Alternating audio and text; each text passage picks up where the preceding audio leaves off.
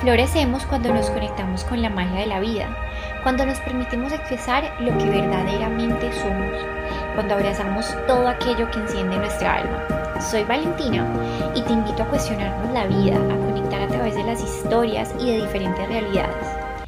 Porque la realidad es que somos más parecidos de lo que creemos. Todos estamos en un camino a florecer desde adentro.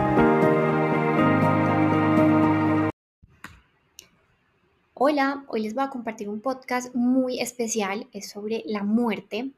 Eh, tenemos un invitado, él fue ex monje budista, ha dedicado muchos años de su vida a estudiar la muerte, a eh, a trabajar con personas alrededor de la muerte, con familias, con personas para ayudarlas a trascender. Yo sé que es un tema muy tabú en nuestra sociedad, pero siento que es muy importante tratarlo porque como dice el título del podcast, cuando hablamos sobre la muerte y cuando la tenemos presente, nos ayuda a tenerle un sentido más grande a la vida, a valorarla más. Em, como esta frase que dice, memento mori, que recuerda que eres mortal. Y cuando uno recuerda que es mortal y recuerda que va a morir, empieza a vivir la vida desde otro lugar. Entonces no le tengamos miedo a este tema, porque ¿cómo le vamos a terminar tema a algo que es inherente al ser humano, a algo que tenemos todos los seres humanos asegurado? Entonces acá se los dejo, espero que lo disfruten tanto como yo. Bueno, Hola a todos, bienvenidos nuevamente a este podcast Florecer desde adentro. Estoy muy feliz de que estén aquí de nuevo. Esta vez tengo un invitado muy, muy, muy especial. Él se hace llamar Cusalito, pero yo quiero que él se presente. Cuéntanos quién es, quién es Cusalito, quién eres. Bueno, primero que todo, hola a todas las personas que van a estar escuchando esta, esta conversación. A ti, gracias Vale por permitirme estar presente en tu, en tu podcast. Eh, yo digo que soy Cusalito, ese es el, ese es el nombre que uso en mis, en mis redes sociales. El, el origen del nombre es porque mm, eh, Kusala fue el nombre que a mí me dieron cuando fui monje eh, budista, ya hace, hace un par de años ya. Y el, el Kusalito es el diminutivo colombianizado del, del, del Kusala. Mi nombre de nacimiento es Miguel, pero ya cuando luego fui monje me dieron el nombre de Kusala. Y desde entonces, pues ese es el nombre que, que he estado usando. Bueno, y pregunta, ¿qué quiere decir Kusala? Bueno, Kusala es una palabra en el Pali. El, el, Pali es una de las lenguas en las que fueron preservadas unas de las enseñanzas más antiguas registradas de, del Buda. Eh, Kusala significa, tiene varios significados. En el español lo podríamos traducir como virtuoso, como hábil, como inteligente también.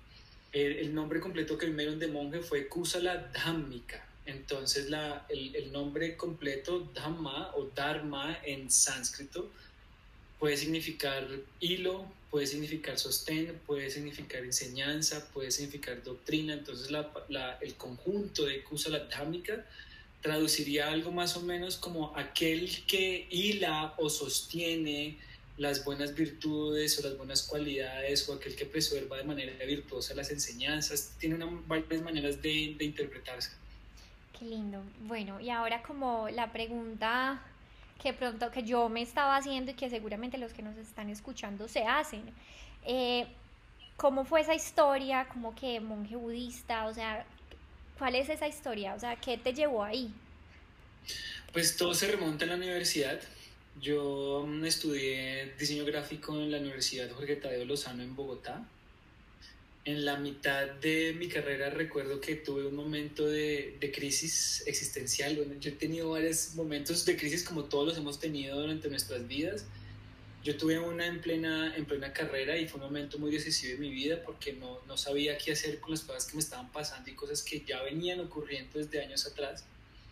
Y entonces en medio de buscar una solución me llega la meditación y a través de la práctica meditativa pues se genera todo un cambio en mi vida y eh, a partir de, de esa búsqueda, finalizando mi carrera, me encuentro con el budismo y me identifiqué tantas cosas que, que, se enseñan desde, desde, esta, desde ese sistema, desde esa corriente filosófica, y desde entonces, entonces yo me encaminé y una vez ya terminé mi carrera y ya estaba trabajando como diseñador, eh, me encuentro con un centro de budismo tibetano en, Bogotá y ahí empieza todo un camino que al yo haberme metido muy de lleno en esta, en esta línea, finalmente eh, nace y surge la idea de querer ser monje y eso pues emprendió todo un camino de varios años en donde yo viví en varios monasterios, en distintas tradiciones en, en Europa y en Asia y después de varios intentos hasta el 2017 fue que logré finalmente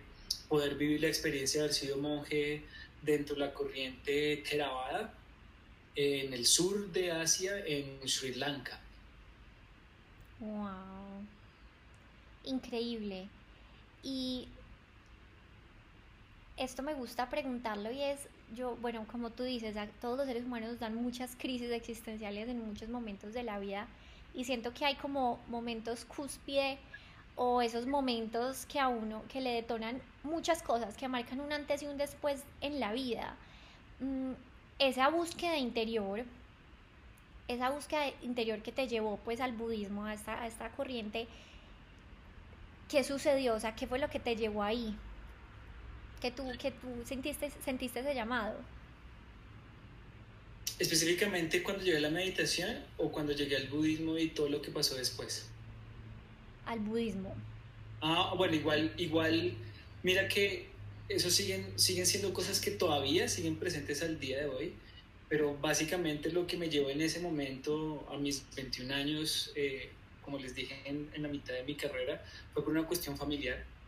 ¿No? Venían pasando cosas en, en, mi familia desde años atrás y mm, en medio de esa búsqueda y comprender qué estaba pasando conmigo, porque eran, era, en un momento era una situación en donde había muchas confusiones en, en mí referente a, a, emociones que no sabía cómo lidiar o que no sabía cómo procesar. Y entonces cuando yo busco una ayuda, porque yo me di cuenta que la, las circunstancias que yo estaba viviendo en ese momento no eran muy favorables, porque realmente yo sentí en ese momento es que había muchas, muchas, muchas confusiones y estaba adoptando hábitos que no eran muy saludables.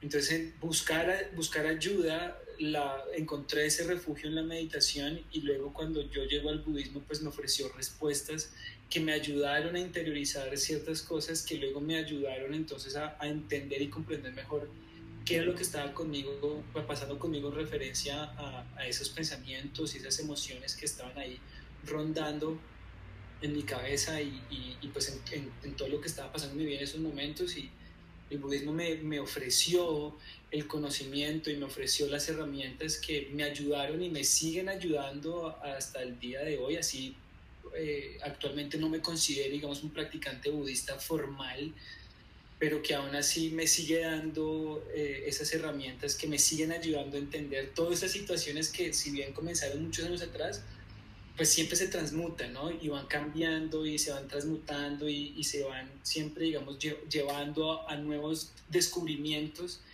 que no ha parado y que sigo teniendo hasta el día de hoy y que por supuesto seguiré teniendo hasta, hasta el día de mi muerte. Así es.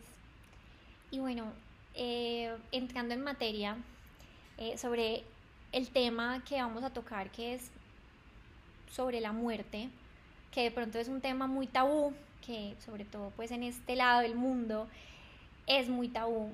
Mm, yo quisiera que primero nos dijeras para ti qué significa la muerte. Uf, mira que hace poquito me hicieron esa pregunta, eh, hace poco estoy dictando un taller porque actualmente estoy enfocándome en este, en este tema, entonces todo lo que yo hago, yo me dedico a compartir la práctica, la meditación me hay que compartir también otras herramientas que conlleven a, el autoconocimiento y por supuesto enfocado en el tema de la muerte.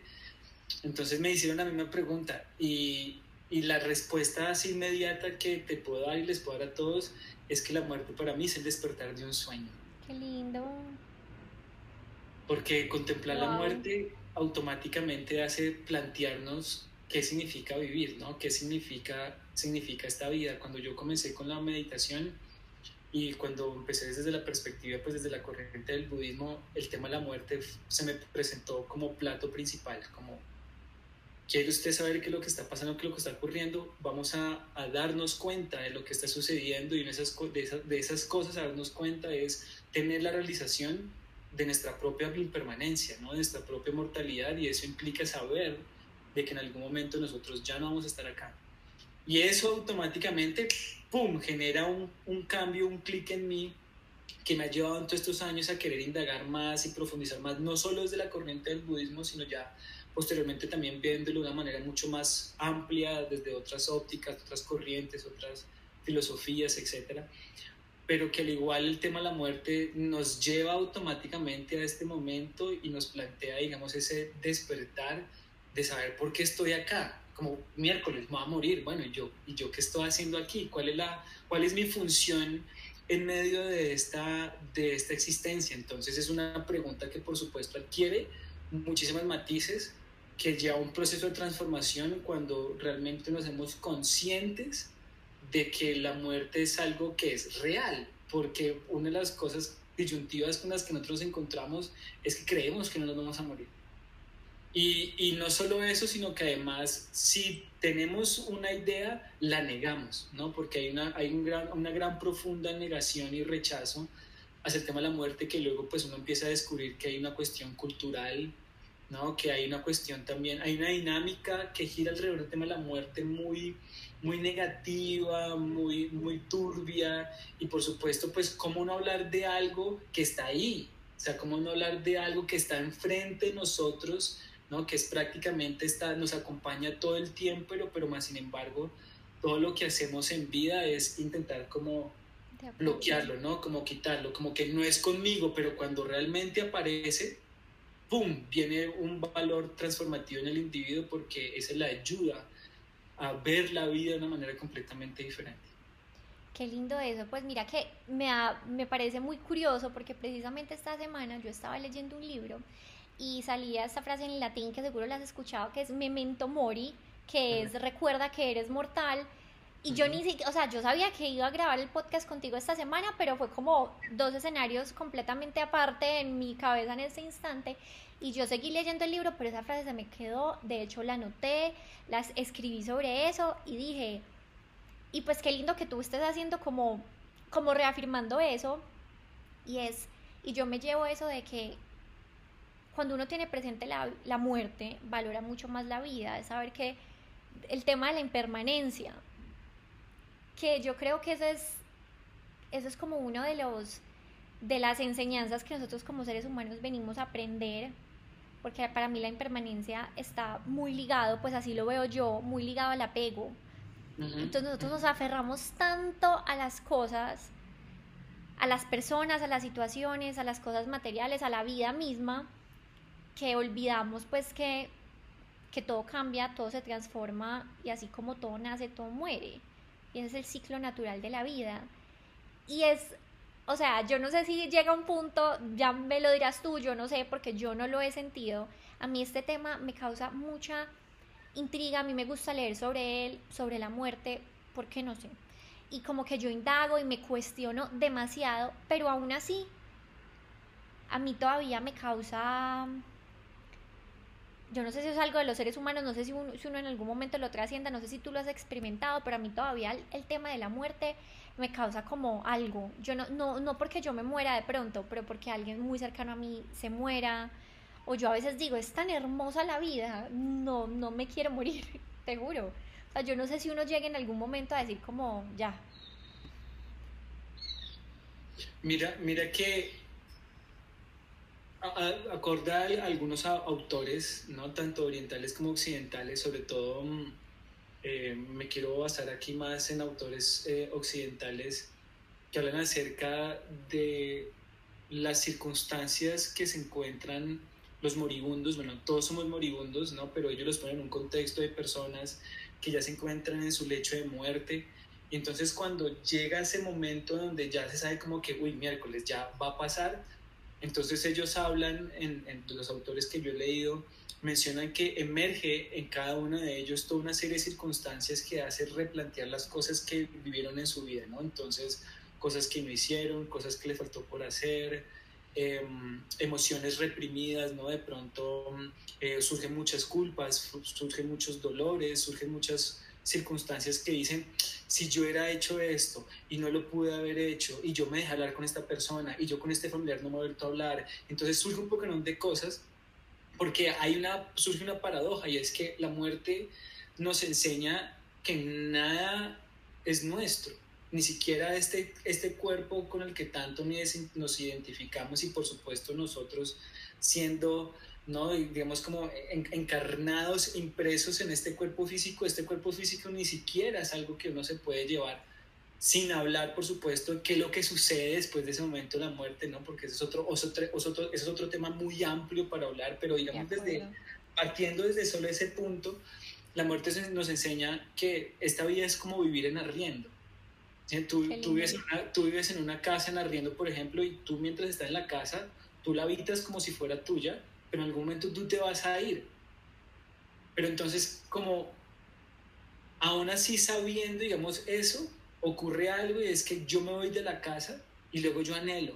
Ay, cuando yo estaba viviendo en esa casa, es que esa casa era toda bonita. O puedo decir, uy, esa casa era horrible, menos mal me fui porque mira lo que estaba pasando con esto, etc. Entonces, nos lleva mucho a entender la relación y a entender los vínculos que se crean con las cosas que nosotros tenemos en nuestra vida, con el cuerpo, con nuestros sentidos, con las cosas materiales, con las personas, con el trabajo, con todas las cosas que nosotros creamos. Y entonces aunque la muerte nos dice, venga, nada de eso nos lo vamos a llevar, nada. Y no solo la muerte, esa, esa gran muerte como le llamo yo, sino son las pequeñas muertes que de manera simbólica también experimentamos en nuestra vida. Y aún así seguimos anhelando porque quería, porque no quería, porque ya pasó, porque ya no sucedió, porque entonces qué va a pasar, porque qué va a pasar conmigo. Entonces, tú mencionaste una palabra, lo, del, apego, y es que eso, digamos, esa, esa, ese algo que se manifiesta en nosotros de querer, de querer nosotros agarrarnos o aferrarnos a ese algo que ya fue, o ese algo que, que no fue.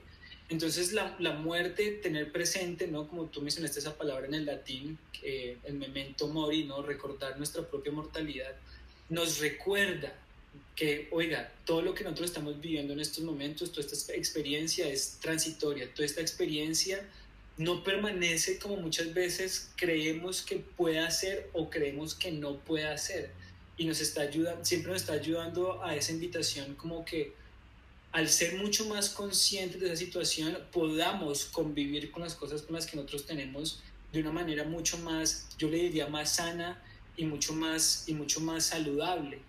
Porque muchas de las que estas corrientes, no solo el budismo, pero también todas estas corrientes, tanto orientales como occidentales, enseñan eh, de cómo nosotros podemos aprender a vivir una vida mucho más plena y una vida mucho más consciente cuando nosotros aprendemos entonces a manejar esas circunstancias de nuestra vida que son cambiantes y que por supuesto en medio de eso pues nosotros vamos a experimentar toda una serie de pensamientos, toda una serie de emociones, toda una serie de circunstancias, pero que hacen parte del mismo tránsito, ¿no? Hacen, hacen parte como de esa como esa ola, ¿no? Hacen parte de ese sube y baja y el apego nos, nos enseña que cada vez que yo me afuera una circunstancia que yo quiero evitar que cambie, pues voy a experimentar el sufrimiento, ¿no? Voy a experimentar irritación, voy a experimentar molestia.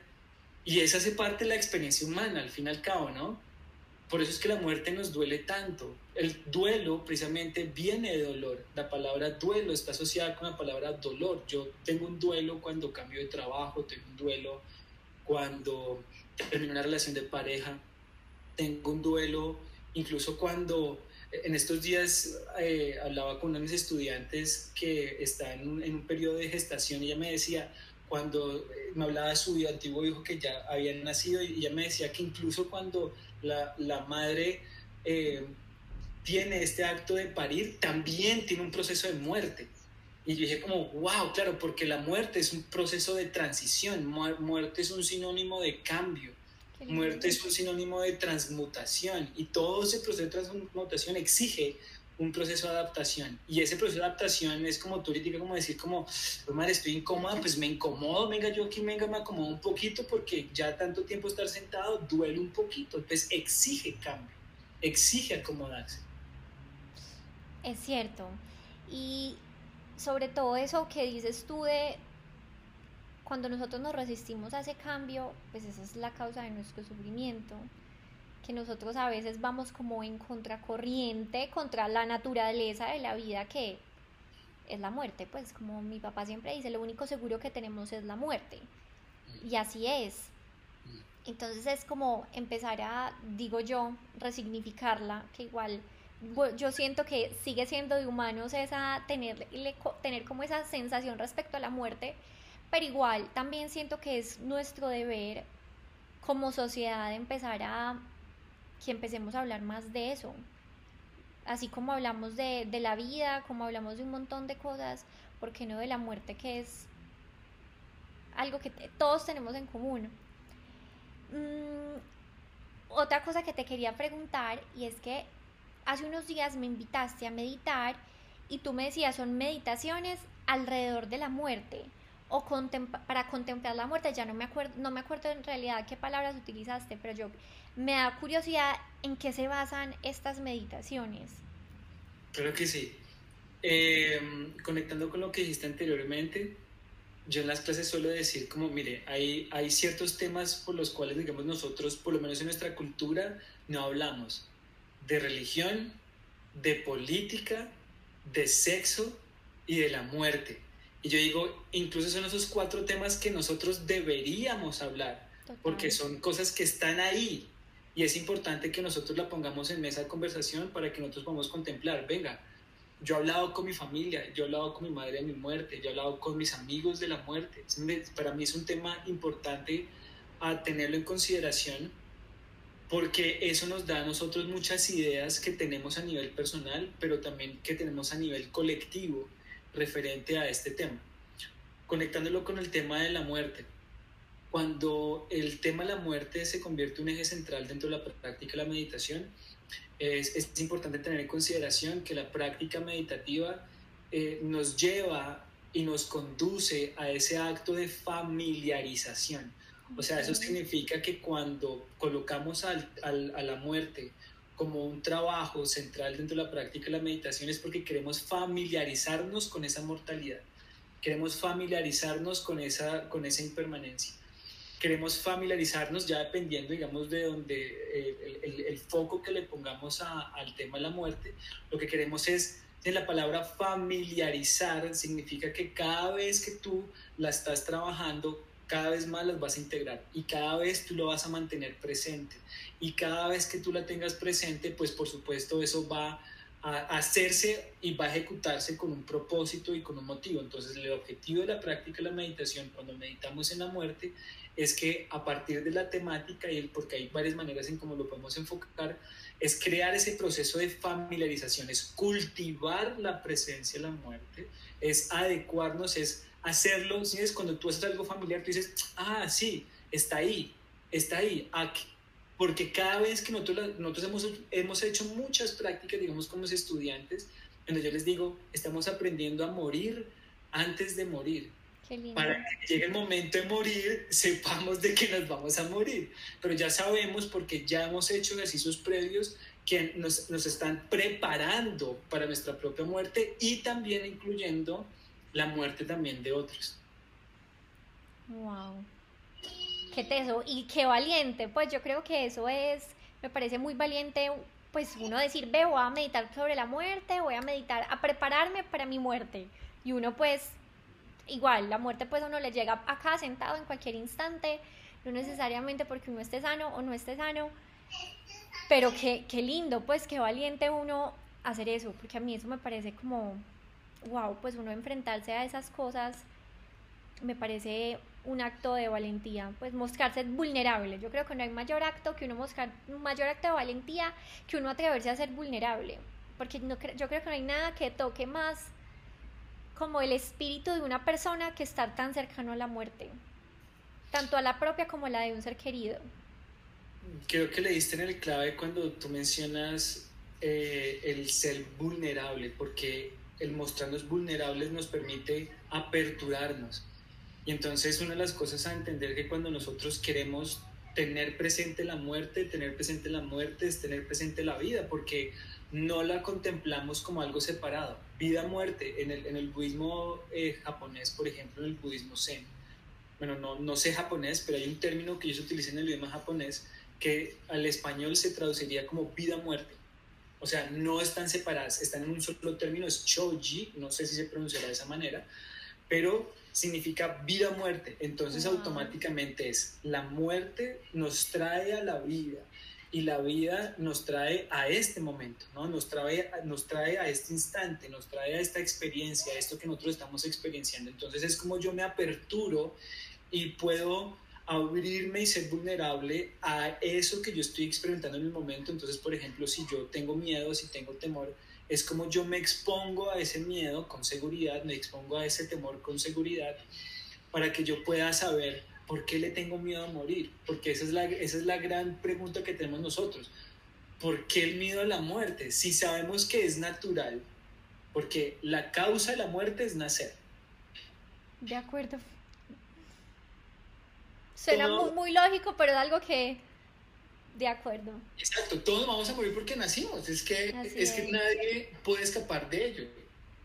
Entonces es muy curioso que aunque sabemos de que está ahí y podríamos decir que es natural porque hace parte de ese ciclo, ¿por qué le tenemos temor? ¿Por qué le tenemos, por qué le tenemos miedo? Entonces, las meditaciones en la muerte nos ayudan a cuestionar cuáles son nuestros miedos, porque esos miedos que tenemos en la, en la muerte nos pueden ayudar a reflejar los temores y los miedos que tenemos en nuestra vida. Y automáticamente entonces cuando trabajamos ese miedo a la muerte, trabajamos el miedo a cosas que nosotros le tenemos miedo aquí, en esta vida, en esta existencia, en este momento. Y lo único que vamos a lograr con eso es que la manera en como nosotros vivimos, o corrijo, digo en otras palabras, la manera en como yo existo adquiere otra dimensión que sea con un mayor propósito, que sea con un mayor sentido. Entonces, el encuentro con esa vulnerabilidad es, yo digo que es, mm, es incluso necesario en esos momentos, porque es la que te está confrontando, la que te dice, me estoy sintiendo así, bueno, listo, me expongo, porque yo sé que si no lo hago, entonces nunca voy a poder atravesar esa, esa, esa, esa pequeña línea, no la voy a atravesar.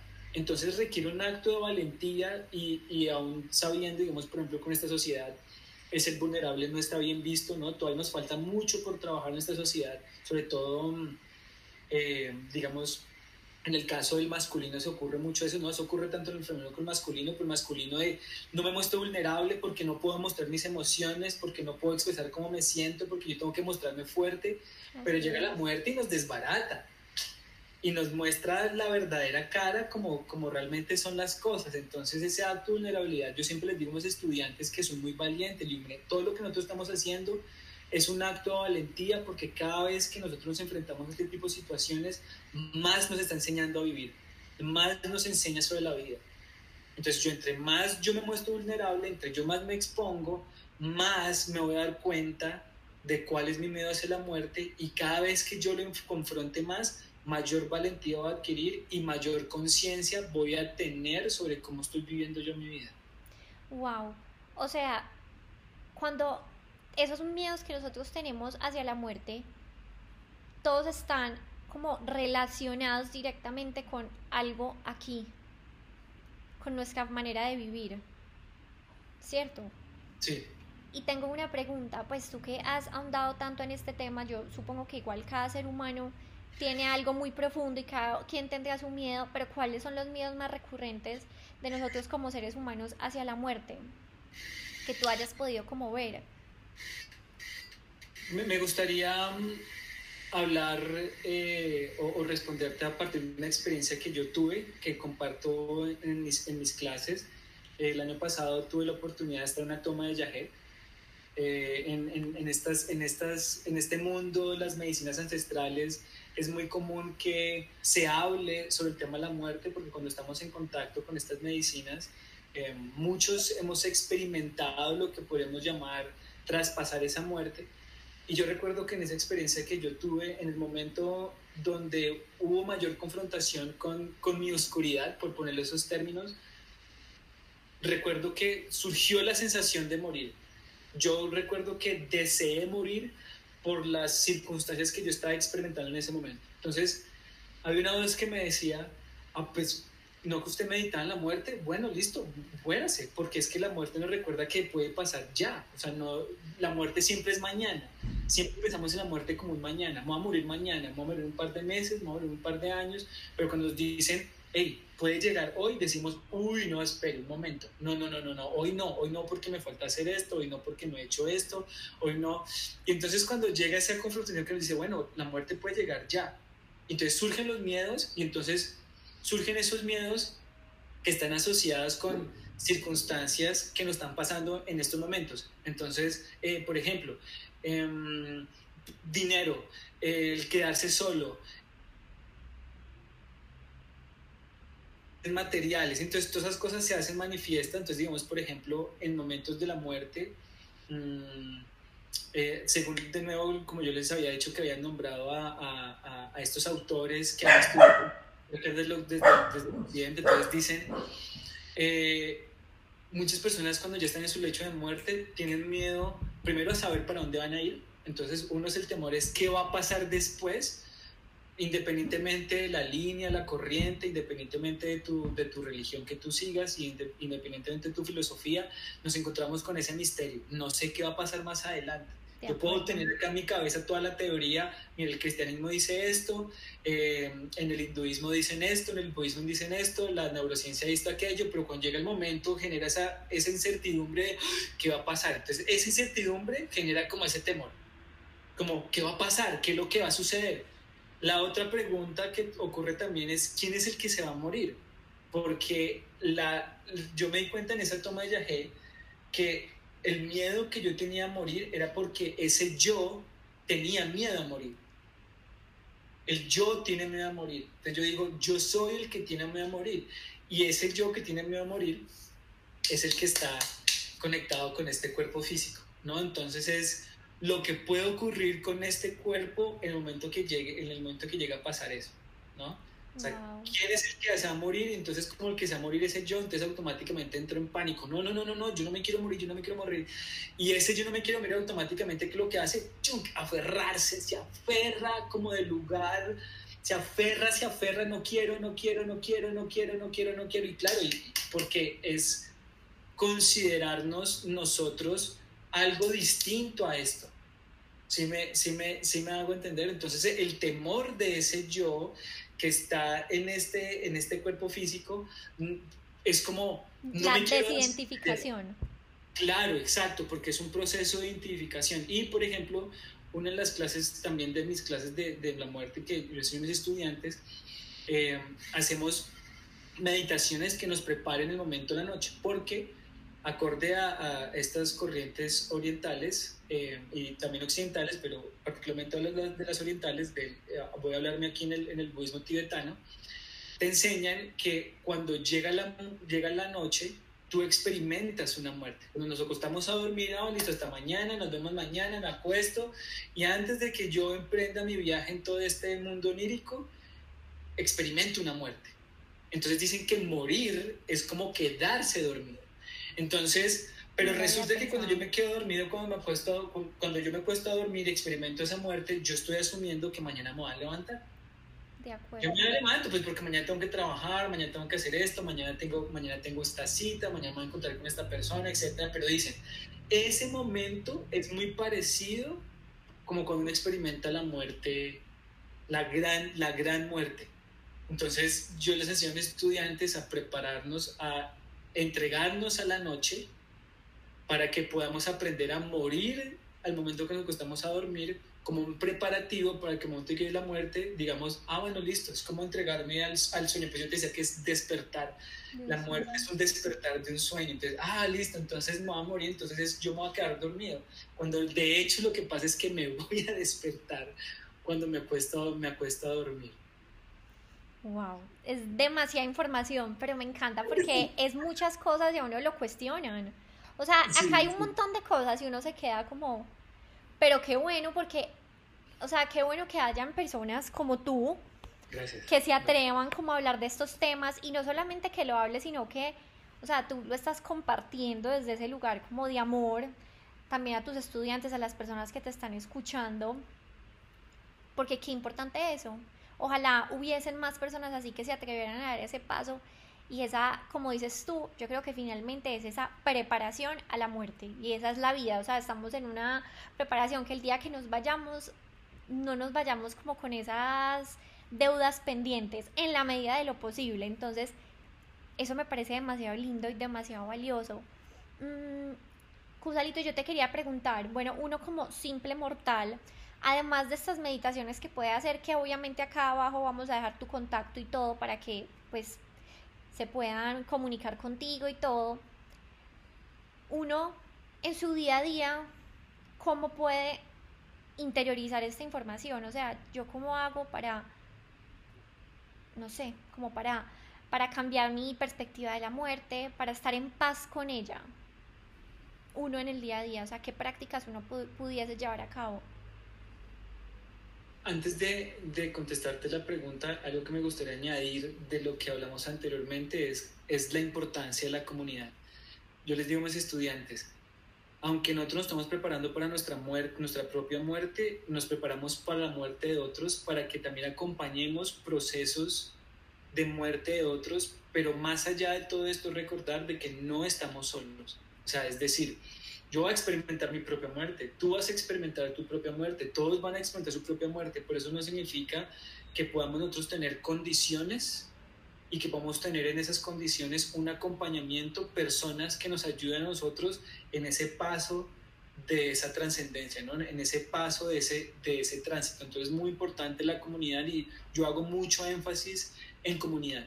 Hagamos comunidad, hablemos del tema y hagamos comunidad porque mira que eso es un tema que a, nosotros, a muchos nos llama la atención, pero tenemos miedo de exponerlo. Eso yo me, me, me, dado, me he dado cuenta hablándolo con estudiantes, eh, tanto de manera privada y también de manera grupal, de que es un tema que nos urge a todos, pero que no sabemos cómo aproximarlo, ¿no? Porque no tenemos con quién compartirlo, no tenemos con quién hablarlo, como, como sabes, es un tema que en esta sociedad todavía hay mucha negación, entonces el crear comunidad es muy importante porque entre más nosotros podamos acompañarnos, pues va a ser mucho más positivo para todos porque eso nos va a ayudar. Qué bonito sería que, claro, como no sabemos cómo va a llegar nuestra muerte, no sabemos de, de qué manera, ni tampoco sabemos cómo, pero que ojalá podamos nosotros aspirar que el momento en que llegue podemos tener condiciones propicias que nos ayuden a afrontar nuestra muerte con mayor conciencia, con, con, mayor sanidad, con mayor empatía, con mayor amor, sabiendo que hicimos cosas en nuestra vida que nos van a ayudar a recibir ese momento con absoluta Yo espero, digamos, mi aspiración, si sean las condiciones, tener herramientas, pero que cuando el momento que llegue la muerte yo diga, para esto me preparé y yo pueda recibir la muerte con amor y que pueda decir, para mí la muerte es una abuelita, yo digo que la muerte es una abuelita muy amorosa, entonces como que, ay, voy a donde mi abuela y voy a abrazar a mi abuelita y yo sé que me voy a fundir con mi abuelita y ojalá todos pudiéramos hacerlo de esa manera. Conectándolo entonces con, con tu pregunta, precisamente es, ¿a qué nos lleva? Nos lleva a este instante, nos lleva a este momento presente, o sea, nos lleva aquí en este momento es cómo yo estoy viviendo mi vida independientemente de las circunstancias, independientemente de lo que yo me dedique, independientemente de mis gustos, independientemente de lo que yo haga, ese es el estado de presencia, ese estado de conciencia que me ayude a ser muy, digamos, como cuidadoso y sutil a la manera en como yo me comporto. Todas estas corrientes contemplativas siempre nos llevan como al comportamiento del día a día. Entonces nos hablan del comportamiento empático, nos hablan de la ética, nos hablan de la, del amor, nos hablan de, de, la, de la alcanzar esa plenitud, ¿no? Y, alcanzar entonces ese, ese estado que nos permite a nosotros ser mucho más consciente de lo que estamos viviendo para que precisamente en el momento de la muerte digamos, listo, de que no hayan asuntos pendientes, de que no hayan cosas sin resolver, de que no hayan cosas que no diga, ah, sino que me diga, todo lo que yo hice, lo hice con conciencia, lo hice con conocimiento de causa, lo hice con un propósito, lo hice con un sentido. Entonces, ¿qué sentido le hallo yo a la vida? Es algo que yo le pregunto a todos quienes están escuchando. ¿Qué sentido tiene la vida para ustedes? ¿Qué sentido tiene el vivir? Porque miren que para muchos de nosotros vivir es ah, aburrido, ay, qué mamera, todos los días es lo mismo, me levanto, el trabajo, tengo que trabajar para poder tener un sueldo, para poder tener, para pagar a final de mes el arriendo, para pagar mis deudas, eh, busco reconocimiento, busco esto, busco aquello, y sí, ese, ese es el juego, ese es el sistema en el que nosotros juguemos, ¿no? esas son las las redes del juego, pero en medio de eso, ¿cuál es el sentido? Y cómo yo puedo transformar mi vida, aunque yo pueda estar haciendo eso, o de pronto puede que me ayude a hacer otro tipo de cosas, pero que en medio de lo que yo haga tenga un propósito y tenga un sentido y tenga una, una, una intención.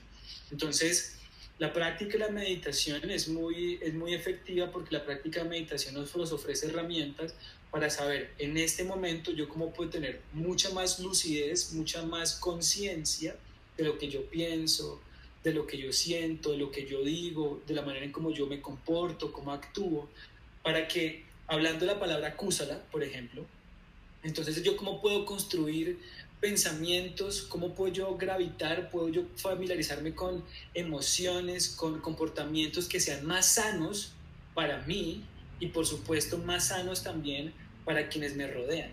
Entonces la muerte nos está llevando a ese punto. Te pongo un ejemplo el budismo, eh, acorde a lo que se le atribuye supuestamente lo que dijo eh, el Buddha, dice, eh, todos temen a la muerte y todos anhelan la vida. Entendiendo ese principio, yo no voy a lastimar a ningún ser. No voy a lastimar a ningún ser, sabiendo que todos temen la muerte y todos anhelan la vida. Entonces yo como en mi día a día, teniendo eso presente, voy a cultivar una acción virtuosa, una acción sana que me ayude a cultivar ese estado en el cual yo, en vez de querer lastimar al otro, yo quiera beneficiar al otro. Y pues ahí se desprende toda una serie de enseñanzas que pueden, que pueden partir desde solo esa pequeña reflexión. Eso me parece demasiado lindo y es como irle encontrando ese sentido a la vida porque es verdad, uno creyera que es normal y que todos los seres humanos y que es algo innato del ser humano, pero tristemente no siempre es así. Entonces es como buscarle esa chispa, esa intención a todo lo que hacemos, vivir como desde esa intención y de esa coherencia mente y corazón, diría yo. Y bueno, Cusalito, ¿quisieras algo algo para finalizar este, este episodio, algo que quisieras decir adicional.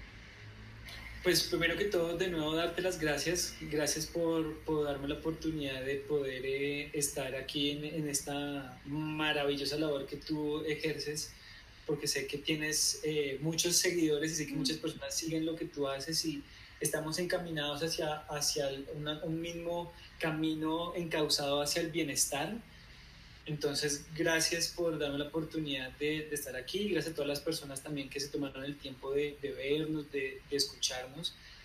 Yo invito a que nos aproximemos a este tema. Yo invito a que podamos nosotros tener esa valentía y podamos tener esa fuerza de poder decir, venga, es que realmente va a pasar, es, es en serio, no es, no es broma y darnos el chance de dejarnos incomodar un poco, como se enseña en el estoicismo, dejarnos incomodar un poco para que esa incomodidad nos diga, uy, espere, venga, yo cómo me muevo, cómo me acomodo, y entonces aunque el tema de la muerte puede ser un poquito incómodo, es entender de que solo tiene un fin, y el fin es vivir mejor, el fin es construirnos mejor, el fin es hacernos mejores individuos, mejores seres humanos, personas más conscientes, personas más amorosas, personas más dispuestas, personas más amables, personas más, más misericordiosas, personas que podemos tener nosotros mucho más perdón, podemos construir. Hay muchas cosas que se salen de ahí, pero la invitación es que nos aproximemos, ¿no? De que es un tema que se está hablando. Ya cada vez hay más personas que estamos hablando más del tema. Yo no soy el único. Cada vez yo encuentro más personas que se están sintonizando, que están diciendo, hey, es verdad, hablemos del tema, entonces para que se acerquen, para que investiguen por sus propios medios, para que se acerquen a lugares, a comunidades, a personas, porque realmente si nosotros, creo yo que si tenemos en presencia de la muerte, vamos a vivir mejor. se, se, aprende a, se aprende a vivir muchísimo mejor, se aprende a vivir, se aprende a existir. Entonces, eso es mi, lo que me gustaría compartir en estas palabras finales y de verdad de corazón, muchas, muchas, muchísimas gracias. Ay, Cusalito, gracias a ti por ese compartir desinteresado, por tu labor tan maravillosa, pues tan desinteresada eh, desde el corazón porque se nota y qué bueno que pudimos tener este encuentro y me alegra mucho por las personas a las que va a llegar, que yo sé que, que va a ser muy valioso, o sea, y ojalá que este, este sea el primero de, de muchos más episodios que podamos compartir acá contigo para que nos sigas enseñando desde esas experiencias que has vivido, porque para mí fue muy valioso desde este lado de la pantalla, estoy seguro que para las que están ahí lo vivieron. Y bueno, muchísimas gracias y nos vemos en un próximo episodio.